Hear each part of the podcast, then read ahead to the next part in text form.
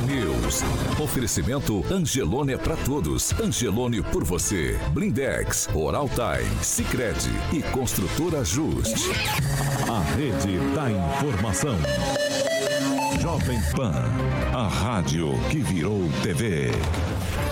Entra no ar, o jornal de maior audiência de Maringá e região. Pan News.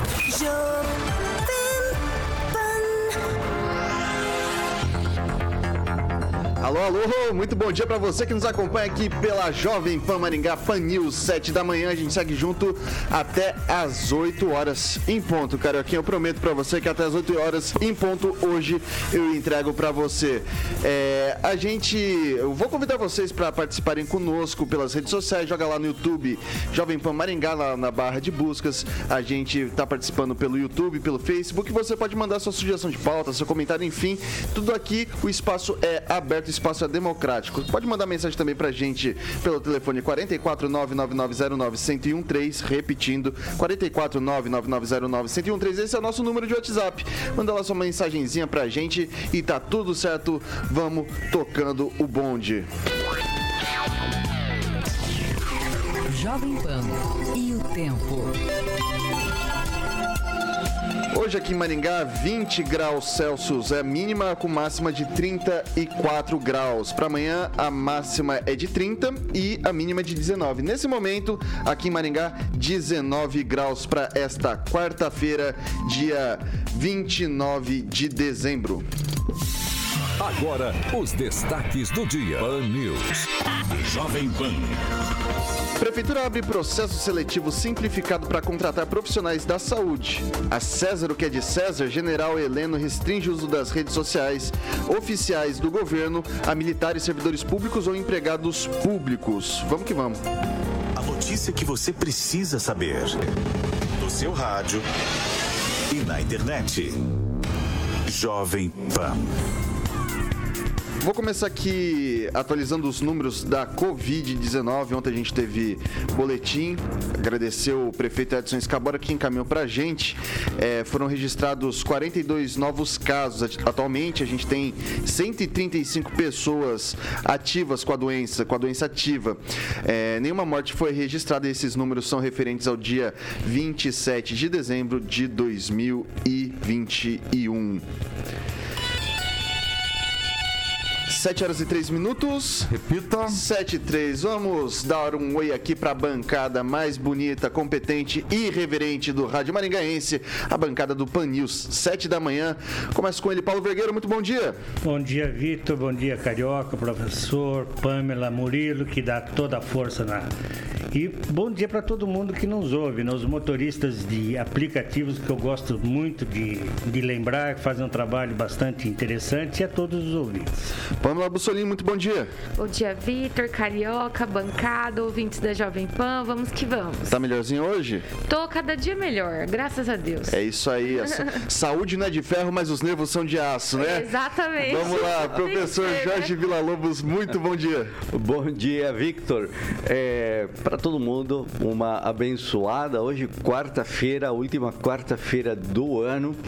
E ontem foi o dia de todos os santos. Então, todo mundo ontem estava sendo lembrado. E aí, eu aproveito lembrar os santos dos meus pais, Dom Fernando e Dona Maria. Muito obrigado. Um abraço a todos e vamos que vamos. Alexandre Mota, Carioca, muito bom dia, meu velho. Bom dia, Vitor. Quartou, né? Quartou, quartou. quartou. Amanhã é quinta e quinta-feira já é a sexta-feira da sexta-feira. Então, Boa. vamos que vamos. 7 horas e 4 minutos. Repita. 7 e 4. Morreu ontem no Hospital Santa Casa de Maringá o pequeno Nicolas Rodrigues dos Santos, de 9 anos, que estava internado desde o dia 21 com Covid-19. Nicolas era morador de Astorga e foi trazido inicialmente para o Hospital Universitário de Maringá com sintomas semelhantes a uma inflamação de apêndice. Diante do quadro grave, ele foi transferido à Santa Casa. Um exame PCR mostrou que o menino estava com Covid-19. É, infelizmente, uma fatalidade, mas vem de encontro a algo que a gente vem discutindo com frequência aqui nessa bancada, que é a vacinação de crianças de 5 a 11 anos. Eu queria começar com o professor Jorge. Essa era, é, é, é daquelas, daquelas mortes que poderiam ter sido evitadas, professor Jorge? Pois é, toda morte deve ser evitada É, a vida é um dom de Deus e a gente tem que cuidar dela com todos os esforços que podemos desenvolver. O que me preocupa, Victor, é que hum, há, uma, há um momento em que começam a aparecer eh, óbitos de, de, crianças e de imediato uma associação com a questão da, da vacina. E como estes fatos, que são trágicos, começam a ser utilizados, ora por um, ora por outro, em favor ou em contra. Eh, eu estou muito convencido que se a Anvisa liberou, cabia aos pais, tal qual foi a instrução normativa, é, tomar essa decisão. Afinal, os filhos estão sobre a responsabilidade deles. No entanto, toda essa demora, essa consulta pública que o governo federal, através do Ministério da Saúde, vem desenvolvendo, é uma situação que, do ponto de vista técnico, do ponto de vista científico, é, do ponto de vista da metodologia utilizada, é uma situação que eu denominaria perversa, porque continua havendo uma especulação político-ideológica frente a uma situação de crise de saúde. E aí as pessoas terminam se utilizando de determinados fatos. O Queiroga foi lá e disse que não há é, falecimentos, número de óbitos suficiente de crianças que justifiquem a vacinação. E a gente vê, quando a gente sente próximo é, da família um fato como esse, reclama então cadê a vacina? Aí a vacina continua demorando. Paula Bussolini. Vitor, é uma situação, lógico, né, que chama atenção, porque a, a morte de crianças, né, por Covid é, são bem pontuais, né, a gente sabe que a taxa de, de fatalidade, né, em crianças, né, quando a gente fala crianças aí é dos 12 para baixo, ela é bem, ela é bem rara. No entanto, para a família que perde, né, o, o filho, o neto, é muito, muito difícil. E a gente sabe disso. Então, é, na verdade, no fim das contas, a porcentagem não importa. No entanto, eu acho que com relação à vacinação, eu creio sim que a gente precisa ter parcimônia e, como eu falei ontem, respeitar a individualidade de cada família e de cada criança e a sua saúde. Afinal de contas, a gente também não pode incentivar uma, uma medicação aí que talvez pode ter reflexos no futuro. Né? A gente não sabe como a vacina vai se comportar a longo prazo. Então, para que nós não tenhamos dores maiores, eu acho que o bom senso e o respeito a cada, a cada cidadão aí, e os nossos pequeninos, no caso, né? nossos pequeninos brasileiros, é, é crucial. Então, é aquela mesma situação. Conversar com médico, é, veja contraindicações, se informe sobre a vacina. Se a criança tem uma boa saúde, não tem restrições, ah, eu quero vacinar, vacine. E assim, e assim a gente vai caminhando, tom, tomar a Deus para o fim dessa pandemia. Paulo Vergueiro, só para deixar registrado, no Paraná foram 37 óbitos de crianças. Como a Pamela disse, criança é quem tem menos de 12 anos. É, esse, esses números são referentes a, é, a, zero, né, de 0 a 11 anos. 37 crianças morreram no decorrer dessa pandemia e ontem essa fatalidade. Paulo. Bom, com relação a esse caso específico, é claro que a gente que é pai, avô, lamenta, se torna solidária à família, é um luto incrível, deve ser uma dor violenta. Eu, como cidadão comum, eu lamento que as pessoas, como fez meu antecessor, se aproveitem de uma situação dessa para fazer o discurso político de vacina, de governo, de Anvisa, de não libera. Eu não sabia que o professor já estava assinando até atestado de óbito em nome da política, sabe? Ninguém sabe do que, infelizmente, faleceu essa criança, é, ninguém tem conhecimento técnico, né, científico do que levou essa criança à morte e acho prematuro irresponsável e um, um oportunismo desprezível fazer esse discurso diante de um luto tão duro quanto esse. Quer réplica, professor? Réplica de quê? Não sei. que é Pamela, réplica. Não, Réplica, Vitor, eu desculpa, não é, não, é, não é embate, é, é, Eu vou jogando a, a- a Não, segunda. Vitor, eu, eu acho que é isso Eu não vou poder mesmo. A gente está pensar. vivendo num tempo muito politizado, né? Tudo vira política. Eu- nisso eu concordo é, com Paulo Vergueiro. E, na verdade, nós temos que olhar para as pessoas, né? Olhar para a condição delas, o que as pessoas precisam e parar um pouco de, de politizar tudo e jogar tudo nesse fla-flu que a gente vive, porque eu acho que isso mais atrapalha do que nos ajuda, com certeza. É, Paulo, mais algum Não, comentário? não. Tranquilo? Só isso? Só isso. 7 horas e 10 minutos. Repita. 7 e 10. Procon de Maringá multou ontem a Gol Linhas Aéreas em 351.800 reais. A autuação foi feita pelo cancelamen- cancelamento do voo G 1111 entre Maringá e São Paulo, que deveria sair do aeroporto maringaense às 6h15. A aeronave não decolou. Quando os fiscais do PROCON chegaram ao aeroporto da- no, no meio da manhã, os passageiros ainda não recebiam assistência, o que teria acontecido somente no final da manhã. Segundo informações do aeroporto, a empresa já começou a atender os passageiros, distribuindo a eles em três voos entre o começo e a tarde da noite de ontem. O voo teria 140 passageiros com destino ao aeroporto de Guarulhos. A empresa tem 10 dias para apresentar defesa e pagar multa. É, o Procon Maringaense segue atendendo para o cumprimento do Código de Defesa do Consumidor. Começa com o Paulo Vergueiro. É, a gente está vendo por causa da- da- das variantes, sobretudo na, na pandemia. Sempre a gente sempre teve um problema sério com cancelamento de voos. É, na pandemia, justificava-se algumas coisas, alguns, algumas, algumas questões você, você conseguia se justificar com a pandemia. É, nesse momento, um voo com 140 passageiros é falta de respeito com o consumidor? Bom, é, é- é mais uma situação que a gente, à distância, tem que ter um pouco de prudência. Por quê? Pode ter um problema, ter sido constatado um problema de ordem técnica que tenha sido necessária a revisão da aeronave. Isso acontece e acontece muito. Tá tudo certinho, todo mundo é, é, embarca e na hora de fazer lá o, che- o checklist, o comandante identifica alguma coisa e faz a suspensão do voo. Há um tempo delimitado pela Infraero, pela ANAC, pelos órgãos reguladores para caracterizar o cancelamento do voo. Há um tempo destinado à manutenção, há um tempo destinado para espera, para depois se caracterizar que o voo está cancelado. É preciso ver se a, a, a Gol cumpriu essas, essa regra, né? deu o devido tempo para poder se caracterizar como voo cancelado. É claro que quem está lá dentro desde as 4 horas da manhã para embarcar, de repente despachou a, a- a bagagem, subiu na aeronave, sentou e daqui a pouco tem que descer, fica esperando. E quando é manutenção técnica, a gente tem que entender, e eu sei porque eu trabalhei três anos e meio no aeroporto, como diretor do aeroporto, então estou falando com um pouquinho de conhecimento. Às vezes a, aparência de que é uma manutenção simples de 20, 30 minutos e de repente leva duas, três horas, ou porque a peça não está lá, ou porque um parafuso emperrou. Acontecem essas coisas. Muito bem.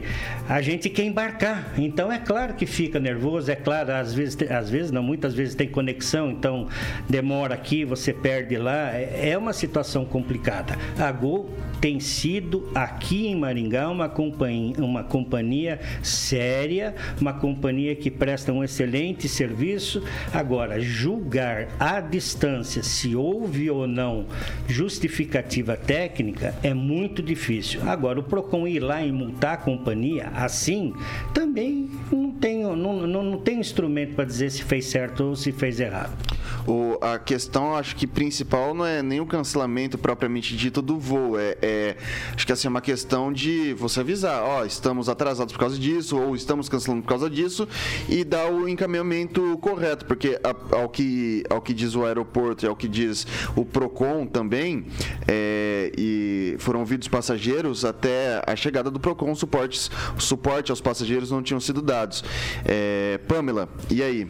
Então, Vitor, é isso que eu ia te perguntar, porque a gente sabe que quando existe esse tipo de cancelamento, né, a operadora ela tem que dar todo o suporte para a pessoa que está ali esperando para embarcar, né? Afinal de contas, tem muita gente que vem de fora para pegar o voo em Maringá, nem mora aqui. Então, é, às vezes é preciso, né, arcar aí com preço de hotel, alimentação dessas pessoas. Então, devido aí o valor da multa, né, que é um valor alto, eu acho que não foi só, como você falou, a questão do cancelamento. Deve ter havido aí algum abandono desses passageiros. Mas sabe o que, que me chama atenção? Recentemente a gente teve nessa né, nova resolução aí que tirou as bagagens, né, da composição ali da passagem aérea que a gente compra. Então, hoje, se você for viajar, você só tem direito àquela bagagem de 10 quilos, né? E se você quiser despachar a tua outra de 20, até 23, você tem que pagar a parte. Antes você até conseguia, né, embarcar com essa, com essa bagagem. E a desculpa foi de que o serviço melhoraria, que seria mais ágil os embarques, enfim, uma série de coisas, até derrubada do preço da passagem. No entanto, a gente não viu nada disso. Então, infelizmente, no Brasil é complicado, né? A gente vai perdendo direitos, perdendo aí situações que nós tínhamos antes que, é, que eram bacanas aí o passageiro, porque hoje você tem que pagar parte e, no entanto, a gente não viu uma contrapartida e não estamos vendo até hoje. Esses atrasos de voo final de ano são normais, né? Porque junta tanto as pessoas que usam para trabalho, como as pessoas que estão viajando. E tem mesmo essa lotação dos aeroportos, atrasa os voos, enfim. Mas, no entanto, a coisa não muda. Então a gente só continua desembolsando mesmo, mas né, o bom serviço ele não evolui, infelizmente. Pode falar, Vergueiro. Não, eu só gostaria de complementar que eu esqueci de abordar o seguinte: essa é uma situação que não é de responsabilidade é, do aeroporto aeroporto. Sim. Essa é uma relação da companhia aérea com o seu consumidor. E com relação a dar suporte num momento de manutenção da aeronave, dependendo do tempo, também tem que ver entre 4 horas da manhã, que era o horário de embarque, 4 e meia, até 7, 8 horas, o que, que a estrutura física do aeroporto poderia oferecer em favor da Gol como suporte. Nesse horário, se, não, se nada mudou, tem da, de todos uh, os espaços da área de alimentação, tem uma só que serve salgadinho e serve café, né? Café, suco e salgadinho. As demais, os demais é, comerciantes ali não, não funcionam nesse horário. Então, o que poderia ter sido dado aos seus consumidores? É um problema, uma relação da companhia aérea com os passageiros que não interfere no aeroporto. Perfeito. Professor Jorge. É... Eu já passei por essa história. Ah, é?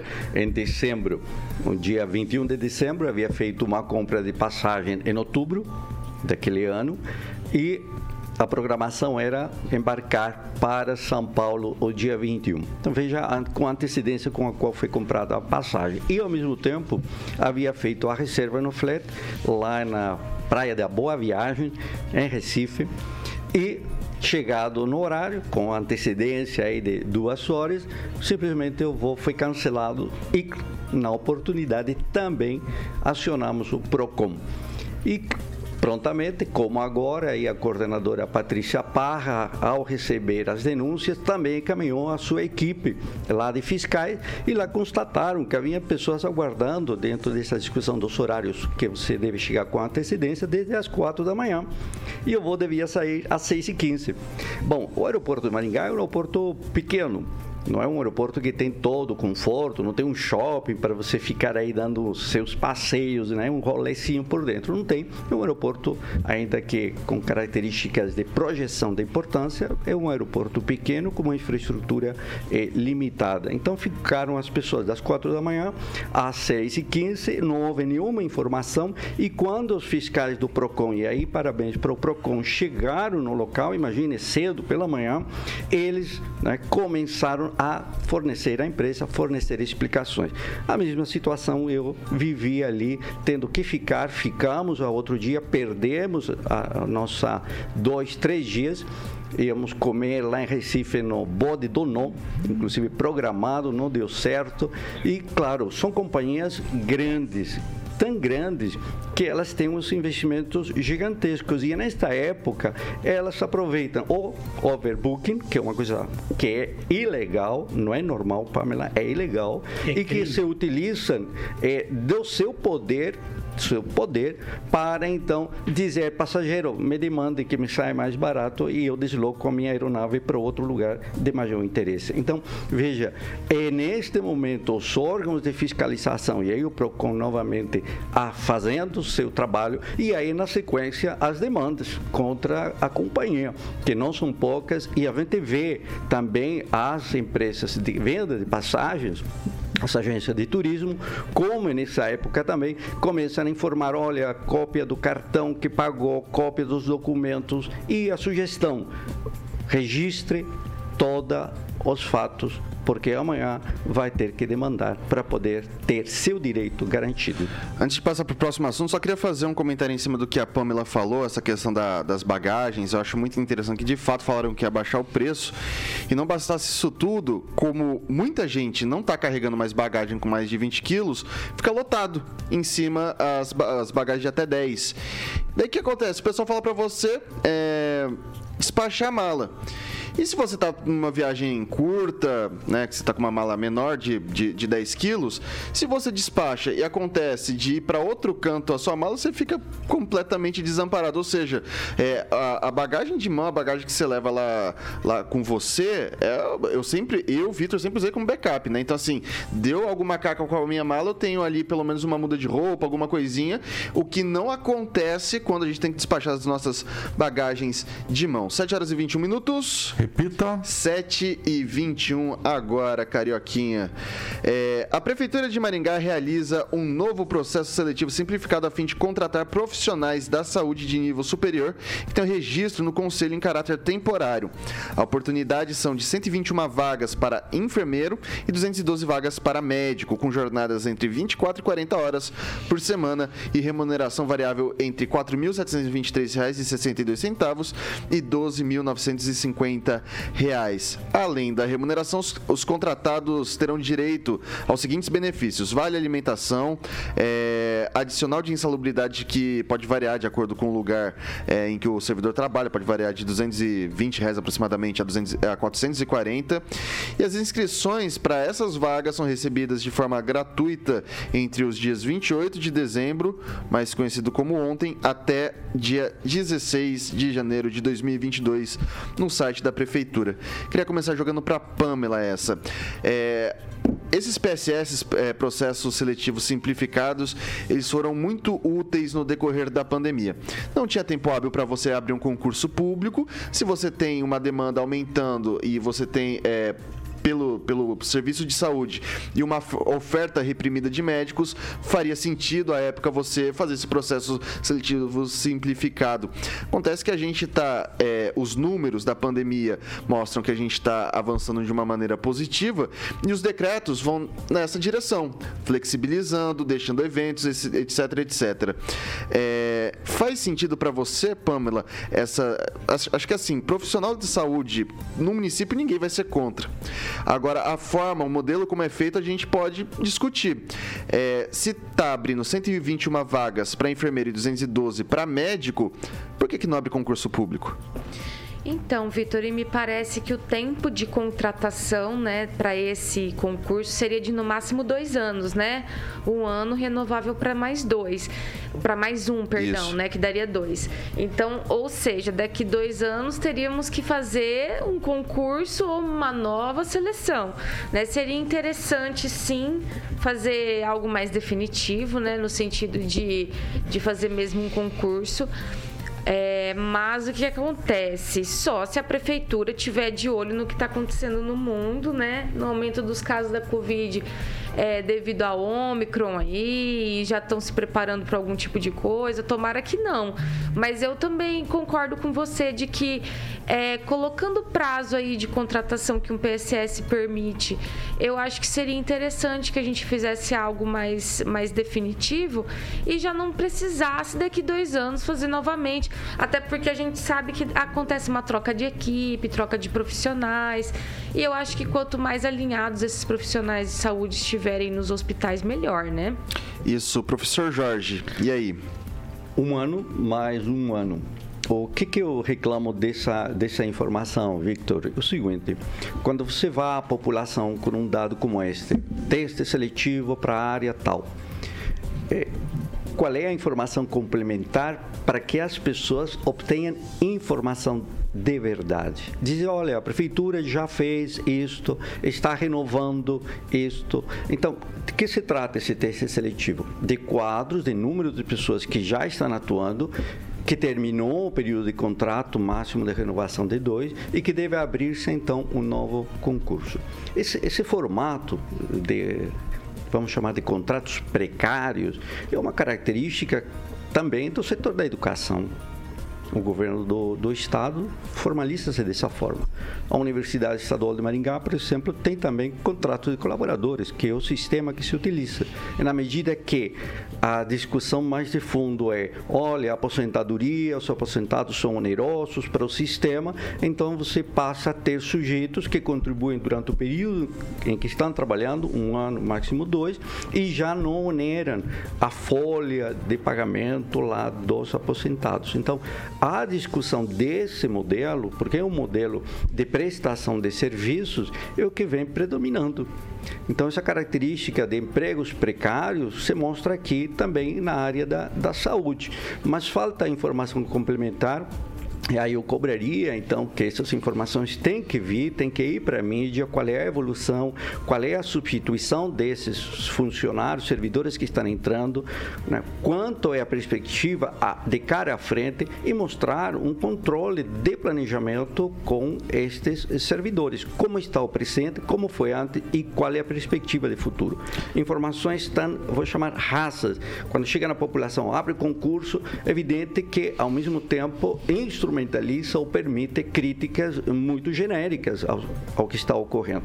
Então, a informação ela é importante, me parece que a administração já discutiu este tema de fazer alterações na, na coordenação da comunicação, se está prevendo uma secretaria específica para isso, mas a questão do conteúdo e na forma como chega à população, me parece que isso não está sendo pensado. Ok, vamos lá.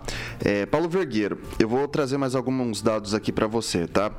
Hoje a folha de pagamento do município está na faixa de 47%, está abaixo do limite de alerta de 48%, você tem o limite prudencial em 52% da folha e o limite de responsabilidade fiscal para o executivo é de 54%, a gente está com 47%. Daí, é, a primeira pergunta, eu vou estender ela em duas partes. A primeira é 47% a margem para a gente contratar mais gente, essa é a primeira parte. E a segunda, você fez um primeiro PSS, dois anos, agora vai abrir mais um, dois anos, já são quatro. Caracteriza vínculo isso? Bom, é, se caracteriza vínculo ou não, eu teria que perguntar para a Pamela, que é advogada. Né? Eu, não tenho, eu não tenho esse conhecimento específico. O que eu acho assim, problemas crônicos resolvidos sempre da mesma forma, vai continuar gerando problema. Quando você tem um problema crônico, você tem que pensar em novas soluções. Então eu parto do seguinte princípio: é apenas um raciocínio, mas alguma coisa de diferente tem que ser pensado. Com três escolas de medicina formando aproximadamente 200, 250 novos médicos por ano e diversas escolas de enfermagem, formando aproximadamente 400, 500 novos enfermeiros por ano. Ambos os profissionais precisando desesperadamente fazer estágio e colocar a prova com supervisão médica de professores para poder cumprir as suas cargas horárias. E nós ainda temos problema de médico, nós ainda temos problema para contratar esse tipo de pessoa. Eu acho que não estão olhando para trás do, dos montes, né? Há uma necessidade tanto dos formadores de profissionais quanto da sociedade sociedade para que se enxergue novos processos de solução. Esse é um processo que não vai resolver. Daqui a um ano, dois anos, de novo teremos o, o mesmo problema. E por que não estabelecer uma parceria, repito, voltando no, no começo do meu raciocínio, com essas escolas para fornecimento de mão de obra supervisionada que atenda às necessidades de todo mundo. Vai ter um reflexo na folha de pagamento, vai atender a necessidade da formação de profissionais, vai atender a necessidade da sociedade. Agora, só pensam da mesma forma o tempo todo, sempre da mesma forma? É, é é, aquele esquema, né? A gente não vai conseguir di resultados diferentes fazendo tudo, fazendo tudo, tudo sempre é, assim, igual. eu só, eu só, eu só preciso, eu preciso fazer, eu preciso fazer ah. o break agora, né, Carioca? A gente vai sair pro break, a gente já volta e a gente já fala okay. sobre isso. Vamos lá? 7 horas e 30 minutos. Repita. 7 e 30. É... A gente espera voltar para falar, mas é... antes de mais nada, criar o Pamela, cria vínculo, afinal, o negócio aí eu não cria. Então, é, Vitor, o direito do trabalho não é minha área, mas eu acho que não, porque tem o processo de seleção, uhum. né? Então a pessoa ela só vai conseguir assinar novamente um novo contrato de até dois anos caso ela seja aprovada nessa seleção. Então Entendi. eu acho que nesse caso não. Legal. Temos comentários? Então, o pessoal tá bem aqui engajado nos comentários sobre a questão do voo, né? Uhum. Então, aqui tem a Regina Zeladora falando que a Gol perdeu uma cachorrinha de um passageiro. Nossa. Eu já me coloquei no lugar aqui, entrei em desespero, que eu sou mãe de pet, né, gente? Então, misericórdia. Aí eu quero mandar um abraço aqui pro pessoal que sempre está nos acompanhando, Wesley Rocha, o Jonatas Monteiro, ali no Facebook. O Rony Cavaleiro está nos acompanhando lá de Vaiporã, vendo aqui o nosso Pan News. E ali no YouTube tem o Edu Vicentinho, Elietan Vieira, o Ricardo Antunes. Bom dia, Ricardo. Todo mundo comentando aqui, ainda estão discutindo sobre a questão da Gol. Teve uma, uma ouvinte que disse o seguinte, que o problema lá é que o pessoal ficou a manhã toda, aqui ó, Maria da Luz Ribeiro Moitinos. A questão é que não foi dada informação alguma durante a manhã inteira pela Gol, né? Então realmente é, foi um erro aí da empresa. Professor Jorge, temos. Tem, é... tem, um comentário muito interessante aqui. Ele diz: no aeroporto só tem lugar para tomar um cafezinho e comer um pão de queijo pela bagatela de 80 reais. Não é isso. Meu Deus. Não é isso. Até eu ia perguntar. 79 e 80. Tá, tá, tá, tá, utilizando, tá, tá, utilizando, tá utilizando da hipérbole, da hipérbole, da hipérbole. É uma hipérbole, é uma hipérbole, é uma hipérbole. Vamos lá. É, isso Vamos é lá. café para 10 pessoas. Isso. E mais algum comentário que chama atenção? Ó, aqui a Simone Souza está falando é, tem, o seguinte, um... ó, houve um trabalho bem feito de é, incular na população, deve ser inocular, né? Na população a ideia de que concursado não trabalha, o que não é verdade. Com essa mentalidade, o serviço público acaba aí, pagarão por tudo, ela pergunta.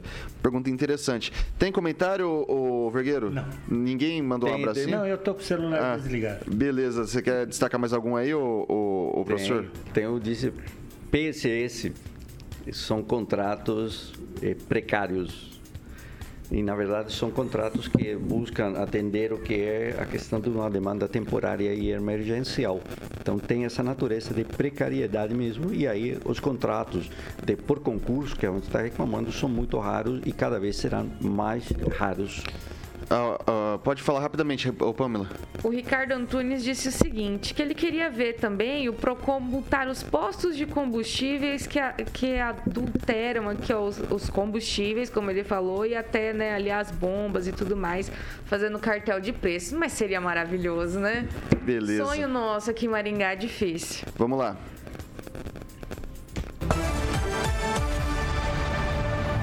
7 horas e 33 minutos. Repita. 7 e 33. O pessoal tá, tá, tá animado nos comentários, né? Tá, O pessoal tá, tá, tá bem, bem bacana.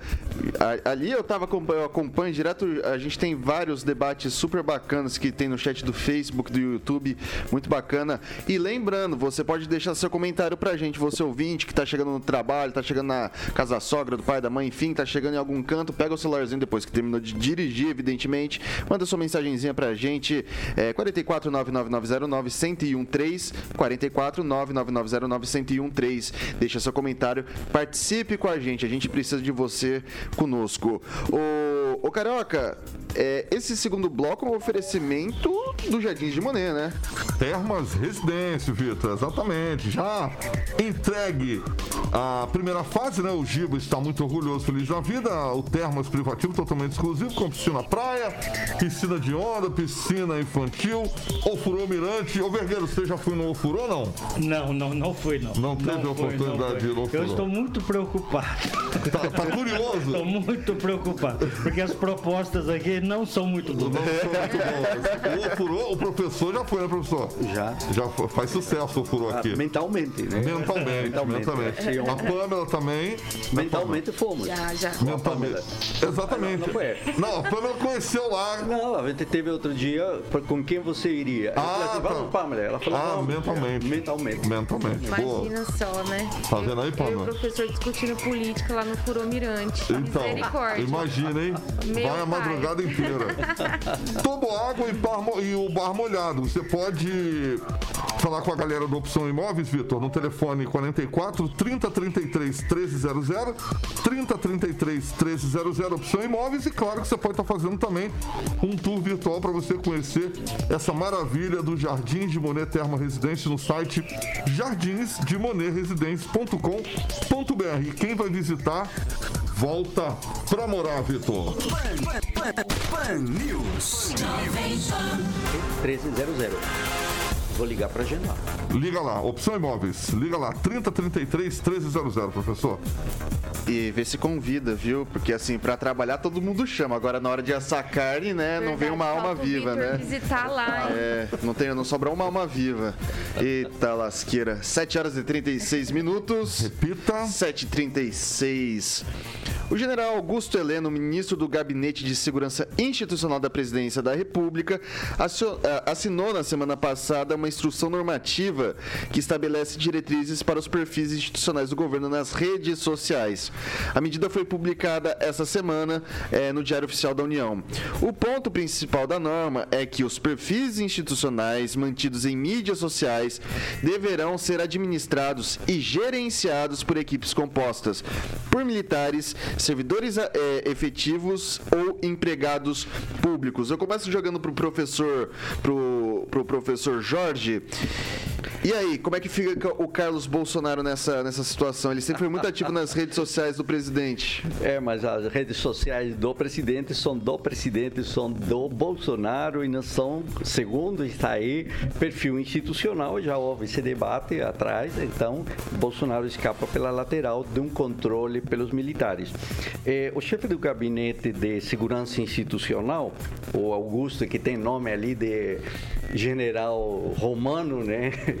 De César. Mostra exatamente.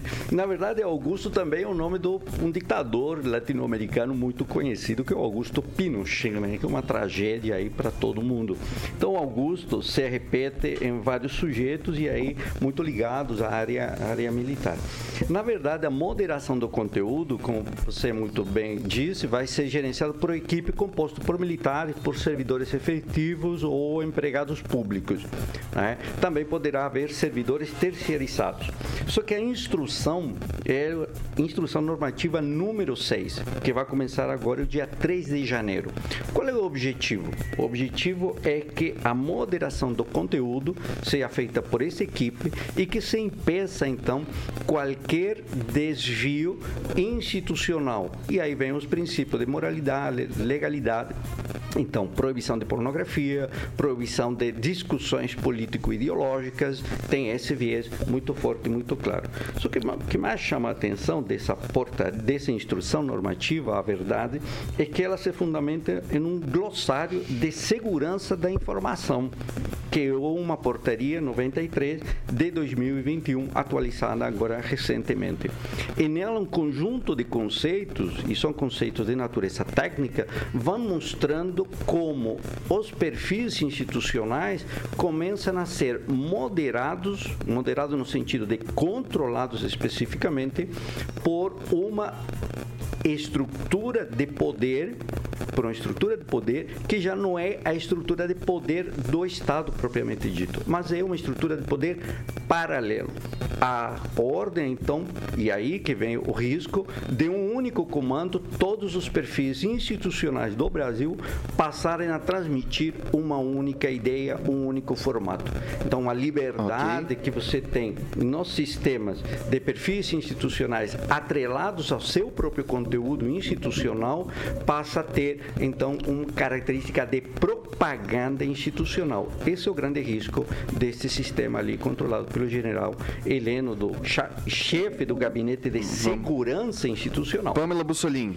Então, é, gente, eu entendo essa, essa medida dele, eu acho correta, eu, porque hoje em dia a gente tem que ver o seguinte: as redes sociais elas estão tomando um destaque muito grande. A gente vê que as pessoas, cada dia que passa, elas procuram mais as redes sociais para se informar do que sites oficiais, por exemplo, né? A gente tem o exemplo da nossa prefeitura aqui de Maringá, a gente, né, às vezes, né, tem colegas na nossa bancada aqui que criticam, mas é uma realidade que o pessoal vai ali no Instagram, fica vendo o memezinho informativo, a, as postagens no Facebook e acabam se informando por essas redes. Então, assim, eu entendo e, e concordo que essa gerência né, desses perfis tem que ser feito por pessoas de confiança que estejam extremamente ali ligadas ao governo e cadastradas e tudo mais. Eu acho até uma irresponsabilidade se isso não era feito dessa forma antes, porque realmente é, você pode colocar informações ali para a população população que mudam o dia das pessoas. Então, realmente, eu acho que determinar, fazer essas determinações, é, quem pode mexer, como, deve, tudo mais, o tempo, eu acho que é essencial porque é uma realidade, né? As pessoas, a prova disso é a gente está aqui hoje, né? Estamos aqui transmitindo no YouTube, no Facebook e assim vai. Tem o Instagram da Jovem Pan e as pessoas vão se informando muito pelas redes sociais. Então, é uma realidade nova e o governo tem que ir acompanhando mesmo essas, essas novas realidades e tecnologias. Paulo Vergueiro. Bom, só lembrando que na realidade quem quer moderar, controlar a mídia é? é o seu Lula, é a esquerda. Isso é oficialmente dito pelo dito cujo, não sou eu que estou dizendo. Então, se há um interesse em controlar a mídia, não é da direita, não é desse governo. O que esse governo tenta com esse com essa norma aquilo que toda empresa, toda empresa no mundo todo precisa e deve fazer. Ou seja, quem falar em meu nome tem que falar de uma maneira organizada, de acordo com os princípios regidos por aquela gestão, enfocando aquilo que é do interesse, do propósito, do objetivo, da missão, da função daquela instituição. Não pode as pessoas, cada uma por si, falar em nome de um determinado órgão. Vira bagunça. E bagunça leva à crise. Por quê? Porque quando a gente fala alguma coisa, a gente fala em nome da instituição. Por exemplo, nós estamos falando aqui uma série de opiniões para muita gente, para a grande maioria que nos ouve, não diz assim o Paulo disse, o professor disse, a Pâmela disse. A, a, o que eles comentam lá fora, que é normal, é assim, a Jovem Pan falou. Então a gente tem que ter muita responsabilidade para poder entender que as expressões que a gente faz reflete a expressão da instituição, da empresa, assim por diante. Então os princípios de marketing de comunicação é uniformizar a fala, priorizar aquilo que a instituição está priorizando, instituir princípios e regras de comunicação. Isso não é censura, isto é organização. E a organização ela é aceitável e exigida em todas as áreas. Quando chega no setor público, os oportunistas críticos chamam isso de censura, né, de retenção de informação. Não é. Quem que pode falar em nome de determinadas empresas? As agências de publicidade de maneira é, fechada com as, com as empresas que as contratam. Esse é um princípio básico da comunicação. Está corretíssimo o projeto. É, só deixa eu, eu vou passar para o professor, mas só antes, você falou da questão do controle de mídia, não podia deixar de, de dar uma cutucada, né? É, o Lula fala isso abertamente, mas é uma opinião, é, que eu queria saber a opinião. Quando o Bolsonaro vai a público e, e fala da concessão da Globo, fala, ah, então, a gente vai ver 2022 tem a renovação da, da, da, da Rede Globo, isso não soa um pouco de, de controle de mídia também?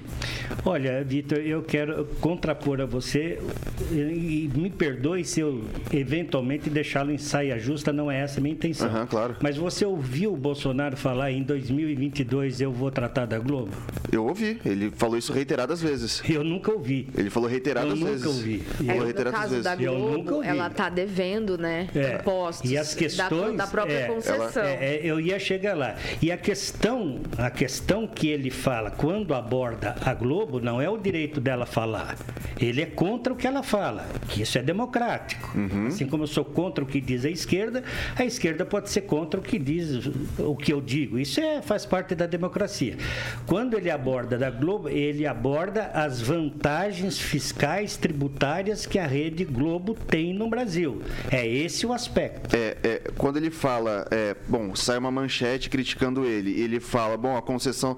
Na verdade, quem né, né, não é, é uma prerrogativa do presidente, mas tem que ser aprovada para o Senado. Esse é o rito natural. Mas quando ele fala, é, a- vem uma manchete negativa, porque assim, você pode falar de uma maneira velada, você pode falar de uma maneira aberta. São duas formas de comunicar a mesma Sim. coisa, de uma forma velada ou aberta. O Lula fala abertamente, sou a favor do controle de mídias e justifica, fala isso na Europa, fala isso aqui no Brasil, fala isso em, em vários lugares. O Bolsonaro também, ele fala, ó, em 2022 vence a concessão da Globo, é uma prerrogativa dele, é uma concessão pública, é um serviço público que tem que ser prestado.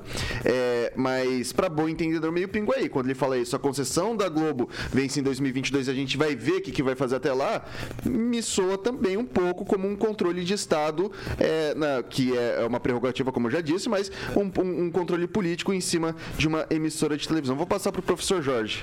Vamos lá, vamos colocar um exemplo. Lá na Islândia tem um presidente que não usa máscara e que ainda é contra a vacina. O Ministério da Saúde opina de uma forma e a Agência de Vigilância Sanitária opina, como medida preventiva, utilizar vacina e máscara. Por essa norma, por essa nova Instrução normativa número 6, né, haveria um controle vertical. Por quê? Porque o presidente desse país, da Islândia, a não usar máscara e falar não pela vacina, veja só o que ocorreria, poderia ter sua imagem prejudicada como autoridade pela Agência de Vigilância Sanitária que recomenda o uso da máscara. Aí o controle, então, daquilo que diz o Victor, um controle vertical do Estado por uma opinião do sujeito que é o presidente de aquela república. Então, aí há sim controle vertical de opinião. Por quê? Porque o conceito muito amplo possam prejudicar a imagem de autoridade. Então, é evidente que a imagem daquela autoridade que não usa máscara, quando a agência de vigilância diz é para usar ou a recomenda, estaria sendo prejudicada pela opinião desta agência. E aí o controle viria e aí essa informação não poderia mais estar sendo veiculada. Mete bron- essa seria uma situação em um país hipotético, né? Não estamos falando do Brasil. Na Islândia, Mete bronca, Vergueiro. Bom, eu acho que a vida da esquerda está difícil, né? Tem que buscar argumento lá na Islândia, né? Bom, de qualquer forma, eu- eu- o que eu quero dizer é o seguinte: o presidente Bolsonaro, eu não sou bolsonarista, eu sou brasileiro. O Bolsonaro, ele, enquanto presidente, disse isso ontem, ele é uma estupidez nas relações pessoais. E eu faço crítica a isso. Acho que as críticas é, pontuais gera até um sentimento de perseguição, tamanha continuidade, tamanha ranzince, né, é, da Rede Globo com relação ao presidente, acho que realmente deixa o cara destemperado. Eu já teria é, agido da mesma forma, mas teria agido de maneira errada. Um presidente da República não pode fazer assim, embora seja o direito dele falar, pô, tô de saco cheio, esses caras uma hora vão ter que acertar as contas. Faz parte da realidade, porque os caras não dão trégua, não dão trégua. Tiram do contexto tudo para virar um processo de crítica. Repito, não sou defensor do Bolsonaro, acho que comete muitos erros, principalmente no fato de não usar máscara, de não dar um incentivo mais declarado à vacinação, embora ele não tenha feito esforço nenhum para impedir compras, ele não tenha feito esforço nenhum para não mandar dinheiro para os estados, para o município, muito ao contrário. E hoje o Brasil tem um dos melhores índices de vacinação do mundo. Ok. Então é um pouco de contrassenso. A Pamela tá muito quietinha, Pamela. Fala alguma coisa aí. Ele Vocês quer ir têm para a certeza? Islândia. Sim. Tô brincando. Vai, mete bronca, velho. Você tá muito quietinha. Então, eu vou, vou usar um exemplo é, que eu postei essa semana nas minhas redes sociais é, para falar dessa questão da Globo, Bolsonaro e tudo mais. É, a Havan, né, do Luciano Hang, fez uma, uma ação de colocar uns chuveirões nas praias aí no litoral de Santa Catarina. Coisa mais linda, chuveirão lá aberto ao público, gratuito. Imagina você, né, saindo do mar, tal, aquele calor, você tendo um chuveiro bacana ali para tomar uma ducha, super legal. Beleza. Reverberou nas redes sociais a ideia. A Globo, dias depois, através do jornal o Globo, fez uma matéria com a foto do, do chuveirão lá, chamando o chuveirão de cafona. No outro dia, o chuveirão acordou todo pichado, fora bozo e não sei o quê. Então, assim, infelizmente, a Globo deixou de fazer um serviço como mídia, como um, um canal de informação, e tá atuando como partido político. Veja bem, atacar um chuveiro porque é da loja do fulano que gosta do governo eu não gosto dele.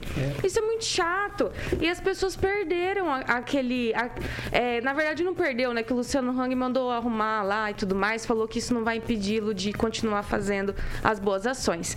Mas a gente vê que, na verdade, ela né, deveria estar mais preocupada em fazer o trabalho informativo e não, né? Então, é, talvez por isso ela esteja aí com as obrigações dela atrasadas, né? Se ela não tivesse, se ela não tivesse com dívidas e tudo mais, é, não tivesse honrando aí os direitos de concessão dela, não viria esse tipo de, de crítica do governo. Talvez a Globo queira se inscrever no TSE como partido, não sei. Então, assim, é, quem não deve, não teme. Eu acho que o que o Bolsonaro quer dizer é o seguinte: essa emissora vai ter que renovar o contrato dela, né, a concessão dela, e diferente dos outros governos e diante do trabalho que está sendo feito de prestação de serviço de informação à população, eu não vou fazer vista grossa, que é o que todos fizeram até hoje para a Globo, porque tem medo da Globo. Porque a partir do momento que a Globo começa a bater um ser humano, né, seja mesmo que você tenha colocado um chuveiro de graça para a população na praia, você tá lascado. Então todo mundo tem medo. E acho que é isso que ele quer dizer. Não farei vista grossa, eu vou cobrar o que tem que ser cobrado, mediante a- os direitos do Estado e eu como representante do Estado. Acho que é isso que ele quer dizer. Maravilha. Antes de passar para o próximo tema, eu só eu fiz isso no Jornal da Noite também. é, vou fazer aqui. Eu só queria deixar registrado o seguinte: é, eu sempre aprendi que jornalista bom é o jornalista que apanha dos dois lados, não que é elogiado por ambos, né? Se você apanha da esquerda e apanha na direita, você está indo na direção mais ou menos correta, né? Claro, erros acontecem. é, ninguém é perfeito, são instituições e instituições erram. Erra uma emissora de televisão, erra uma emissora de rádio, erra uma igreja, erra é, um governo de estado, município ou governo federal. O que eu acho importante frisar aqui é que é, e eu tô longe de ser advogado de, de, de alguma emissora e de co- grandes conglomerados, né? Mas assim, Folha de São Paulo, Estado de São Paulo, o Grupo Globo, vários desses veículos estão sendo constantemente atacados.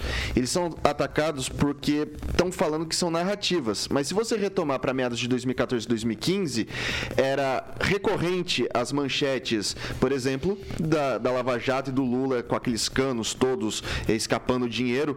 Eu acho improvável que muitas das pessoas que criticam hoje esses veículos não tenham, à época, compartilhado algum tipo de notícia que era contra o Lula. Então, eu, eu, eu, eu, eu acredito que assim, é, pau que bate em Chico, bate em Francisco. E a gente precisa separar joio do trigo. Pode falar. Primeiro a, Pa- a Pamela É, pediu. A Pamela eu- eu- por ordem. Por- ordem, por ordem. Por- Não, pera lá, pera lá, por ordem. Por ordem, por ordem. Ela, ela, ela pediu primeiro a palavra, ela vai falar primeiro.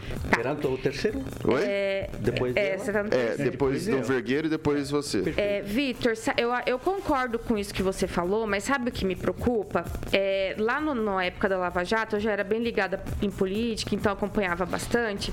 E o que eu via? Que realmente saía matéria, né, batendo no governo, não sei o quê, e a manchete batia com a matéria e você tinha mais informações. Hoje em dia, eu tô muito assustada, porque como a, a imprensa, parte da imprensa, tá? Não é toda a imprensa sabe que o brasileiro lê três, quatro linhas estourando, a manchete diz uma coisa. Quando você vai ler a matéria, é totalmente distoante do que está na própria manchete. Então, e as pessoas não leem. Então, isso não caracteriza fake news, porque na matéria tá certo, mas a manchete está totalmente destoada. Então, eu acho que isso é uma sacanagem. A gente precisa se atentar a esse tipo de coisa, porque eu, eu percebo essa mudança de comportamento em virtude, talvez, dessa relação difícil, sim, do presidente com a imprensa. Eu, particularmente, acho que ele deveria ter uma relação melhor com a imprensa, porque isso é muito desgastante. Mas que a gente está vendo coisas estranhas acontecendo, a gente tá. E no caso da Globo, eu acho que ela passa do ponto, porque eu, pelo menos, parei de assistir depois que eles colocaram aquele é, criminoso, né, que matou uma criança, abusou sexualmente, é, não sei se esquartejou, como é que foi, escondeu o corpo e por ser um trans colocou ali como uma vítima para o Brasil inteiro abraçar criancinhas é, escrevendo cartinha na creche para mandar para essa pessoa, sem colocar o crime que ele cometeu. Então essa essa essa prática de esconder uma informação crucial dis- é, distorcer a realidade dos fatos, infelizmente a gente está vendo uma crescente também na imprensa. E isso não pode ser negado. Então, é isso que eu queria pontuar. Realmente, o bom jornalismo é aquele que fala de todos os lados, mas que fale a verdade e não esconda fatos interessantes para eles ou desinteressantes. Eu vou passar pro Paulo Vergueiro, mas ó, Pamela, sinceramente, eu consumo notícia o dia inteiro, é só isso que eu faço da minha vida. E assim, eu, sendo bem sincero mesmo, por Deus do céu, eu, eu não lembro de ter clicado numa matéria e que não. Porque assim, é, tem um lance chamado do, do- do jornalismo que é a pirâmide invertida. Então a densidade dos fatos fica no começo da matéria e você tem a manchete com a linha fina que basicamente é, é o que tá naquele lead. Eu assim, é, pode, eu não li todas as matérias dos últimos 5, 6 anos do G1, do UOL e tal, mas assim, toda vez que eu que eu que eu, eu, eu acesso uma matéria e aí eu falo do aspecto técnico, né, de um profissional para o outro da área do jornalismo. Eu eu eu, assim, eu, eu- a manchete ela conversa com, o texto. Pode ser que alguma coisa distoante em rede social, compartilhada em muito, pode ser que tenha acontecido algo, mas eu, sinceramente, é, não lembro de uma matéria nesse sentido. Eu vou passar rapidamente pro Vergueiro. É. Bom, vamos lá. Primeiro que a sua fala, enquanto jornalista, está absolutamente certa. Absolutamente certa. O que falta na sua argumentação, e me permite, peço permissão a você que, respeitosamente, o, é, o que falta é memória. É, de 2002, quando da redemocratização até 2016, quando da eleição de Bolsonaro, eu quero que você cite uma, uma, uma fala de alguém da esquerda, Lula, Ciro, Brizola, que tenha elogiado a Globo, a Folha, o Estadão. Todos, sem exceção, desciam literalmente o cacete nos mesmos órgãos que o Brizola está, o Brizola, o Bolsonaro está criticando. Sim. Então, o que parece é que é um senso comum de que esses órgãos não fazem jornalismo. Esses órgãos são instrumentos e braços de interesse político da ocasião.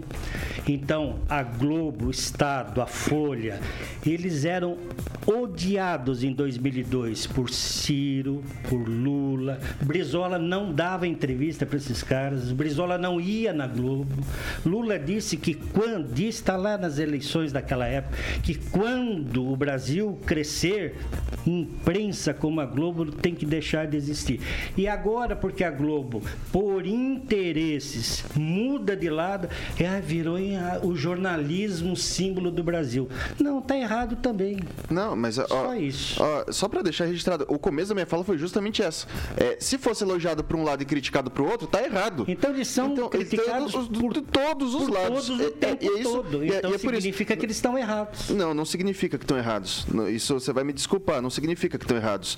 Não necessariamente. Por exemplo, um judeu num campo de concentração que critica o nazismo, todo mundo critica. Não é porque todo mundo está criticando o, o, o nazista está criticando o judeu, o judeu está criticando que tá todo mundo certo, todo mundo errado. É uma questão de, é, de bom senso. Quem que tá errado naquela situação? Quem está no campo é, de concentração é uma vítima e não o- o- o- a pessoa que, que o colocou lá. Acho que assim, toda unanimidade, já vou citar Nelson Rodrigues, toda unanimidade é, burra, E, todo radicalismo é burro. e também, e, e- e digo mais, diria Nelson Rodrigues novamente, é, nem direita nem de esquerda, toda a, a única paixão sem grandeza é a paixão política.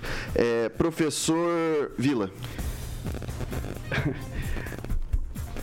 14 jornalistas foram assassinados em 2020 aqui no Brasil. Aqui em Maringá tivemos um jornalista assediado, a, a casa dele recebeu diversos disparos de arma de fogo. O assédio aos jornalistas é uma característica das relações que se vê nesse país mais de 400 jornalistas mortos pelo mundo por fazer seu trabalho e não são jornalistas que morrem na área de conflito. Hoje, os jornalistas são assassinados, perseguidos, justamente pela sua capacidade de levar uma opinião livre e que é a garantia da imprensa livre. É, Essa é uma situação, Victor, e aí você coloca, quando você fala de apanha de um, apanha do outro, é justamente porque o núcleo da atividade da comunicação é levar opinião, levar um fato e levar uma opinião. E por estas opiniões, as pessoas pagam são criticadas, mas o ponto fundamental é a manutenção dessa liberdade de opinião. E se a Rede Globo tem sido criticada por um e tem sido criticada por outro na sua linha de raciocínio, é porque ela está levando uma opinião. Ah, mas pode ser uma opinião que você não gosta, ou pode ser uma opinião de interesses de grupos, mas esse é o mundo da política. E a comunicação é um poder. É um poder. E é um poder que é exercido através da palavra, através da imagem. Então, esse parte da discussão de uma sociedade que busca ser cada vez mais democrática. E no centro, não somente está a Rede Globo, mas estão todas as outras emissoras que trabalham com comunicação e com imagem. Então, quando você coloca no balanço, é que se está buscando diminuir o Ibope, a audiência de uma, para que uma outra aumente, para que uma outra leve uma outra versão. É o caso, e a gente viu a CNN Brasil, a Globo News, todas elas por uma concorrência. E elas têm uma alta audiência. E a audiência não é uma invenção. A audiência Ok. é uma realidade. Ok, peço até desculpa para a bancada pelo meu corporativismo, mas Não, é porque a minha, é- é a minha profissão é assim, eu, eu defendo, né? Eu vou É, começar, quando eu ver essas coisas, começar a separar só pra, só pra gente Isso. comentar. Não, por favor, faça, me mande também. Por- Porque, sério, eu, que eu a não- gente tem que eu- analisar? Posso só que é completar dentro da Cara, sua é que a gente já- é, é- uma- e é- é rapidinho. É que a gente já tá atrasado, mas pode falar rápido, É, é 30 bem segundos. rapidinho, 15 segundos. Não se discute a divulgação do fato. Isso é jornalismo. Aconteceu, isso é jornalismo. O que se discute e se critica é a interpretação dos fatos. Que é parcial e é tendencioso. É, imparcialidade eu acredito que não existe. Mas vamos, vamos, vamos, vamos pro. Não existe. Não eu, existe. eu vou, eu vou passar já pra, pro, pro Carioca. Só queria deixar registrado pra terminar isso tudo, que é o seguinte: é, imprensa tá aqui pra desagradar. Se fosse pra agradar, chamava publicidade. É, vamos lá, pessoal. Ah, ô, ô Carioquinha, eu, eu tô procurando um lugar pra almoçar hoje à tarde. Você tem algum lugar pra me indicar? Voeva, Voeva, Vitor. Voeva. O professor já foi lá, a Pamela. O Vergueiro já foi no Voeva? Não tive o prazer de ser convidado. Pode ir que você vai, Polenta. pô, vai se deliciar lá A com polenta. bisteca, alcatra, Polenta. polenta, professor. Frango frito. Frango frito. Uma delícia. Tem vinagrete, tem sobremesa. Lembrando, eu quero lembrar aqui, é, rapidinho aqui, Vitor, que eles vão estar aberto o Voeva, que fica ali na Carlos Borges, número 969. Vou passar o telefone também para que você possa é, fazer reservas no 3025 45 15. 3025 45 15, que eles vão estar abertos até o dia 31, atendimento normal, Vitor, das 11 até as 2 e meia da tarde. Aí eles vão estar fechados dia 1 e volta só dia 17 de janeiro. Vai ter uma reforma lá, vou dar uma pintada, vai ficar mais bonito, mais gostoso lá. Tá bom? Então do dia 1 ao dia 17 fechado e por enquanto até o dia 31 você consegue almoçar feliz da vida lá no Voeva, na Carlos Borges, aquela comida caseira maravilhosa. O Murilo tá colocando algumas imagens ali do frango frito que o professor Com polenta. com polenta, o professor tanto adora. O Vergueiro tem que ir lá, porque ele vai ficar completamente louco lá, que é um lugar diferente, tem um tempero maravilhoso. Bom, cientes de que o almoço tá pago pelo Carioca, Vergueiro, você tá convidado também, tudo por conta do, do Carioca Boa, nessa, nessa, boa. nessa quarta-feira. Eu encerro o jornal de hoje. Muito obrigado à bancada, não dá tempo de mais nada. Obrigado, Paulo Obrigado Vergueiro. a você. Bom dia, Pamela Bussolini. Bom dia. Bom dia, professor. Bom dia, vamos Bom- pra frente. Bom dia, Carioquinha. Ah, Valeu, Obrigado. Até mais tarde, até às 18. Jovem Pan Maringá, Rádio que virou TV. E tem cobertura e alcance para 4 milhões de ouvintes. E hoje é dia de bisteca.